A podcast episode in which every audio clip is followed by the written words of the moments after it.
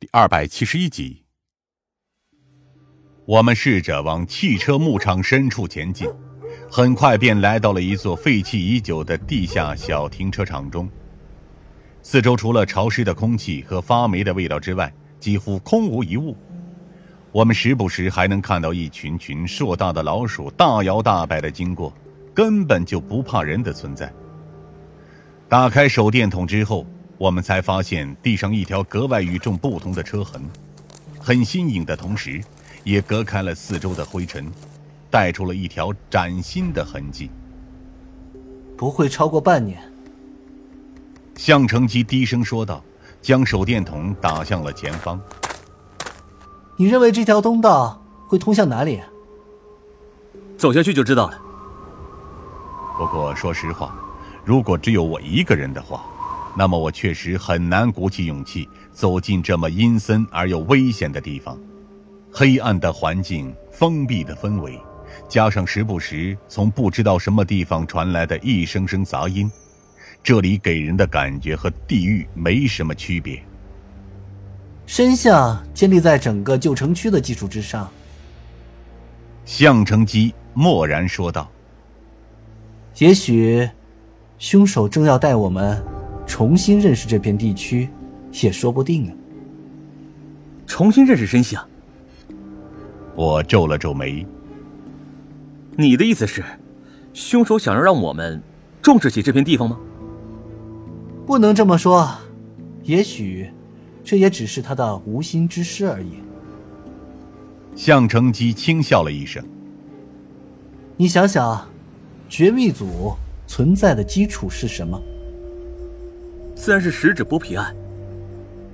我不假思索的说道：“我们绝密组，事实上也只是针对一个未知的系列杀人案，展开调查的工作小组而已。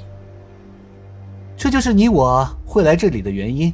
被剥去手指皮层的碎尸，成功将我们吸引到这片遗忘的城区当中，而且随着调查的经过，我们正在接触越来越多的人群，正如同这座城市。”本身给我们的启示一样，也许凶手也只是想借此向我们传达一些事情而已。原本简单的案件被向成基这么一说，似乎已经渐渐复杂了起来。不过现在我们当务之急是要寻找那辆车的踪迹。严格意义上，只要找到了那辆灵车，那么这起碎尸抛尸案实际上就已经能够得出最终答案。前方渐渐传来了阵阵微弱的杂音和已经渐变的光芒，而等我们渐渐靠近时，才发现这里就是所谓的出口。狭窄的出口大概刚好能容纳一辆车通过而已。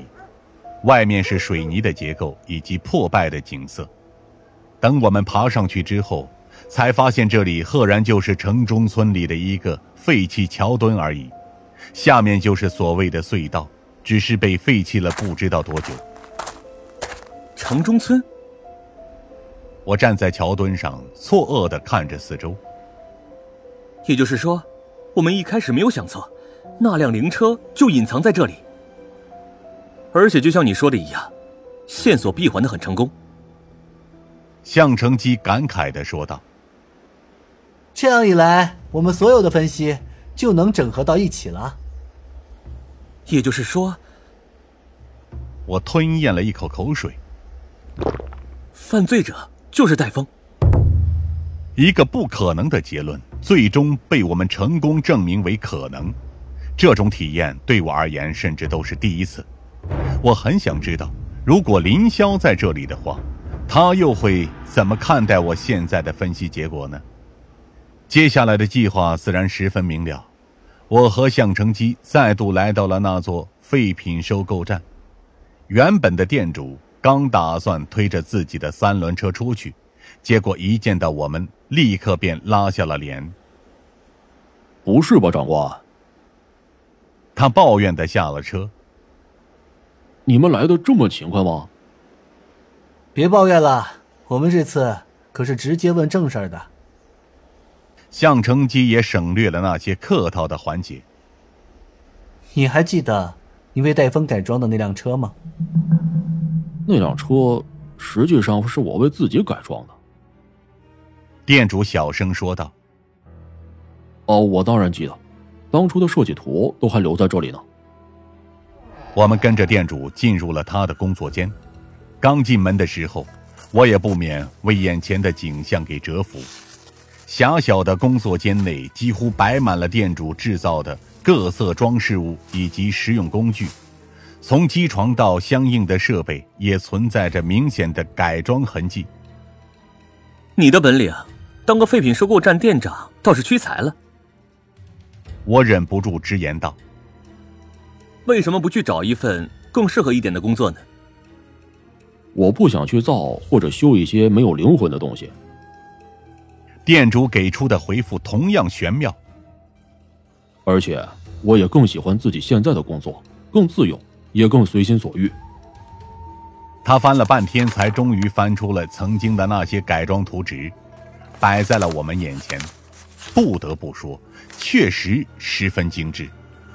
要如何从一辆废弃的车壳到一辆完整的车辆，他几乎是费尽脑汁想出了不少点子。不过，从引擎到车轮再到内衬，这些材料等等，几乎都是他回收过来的。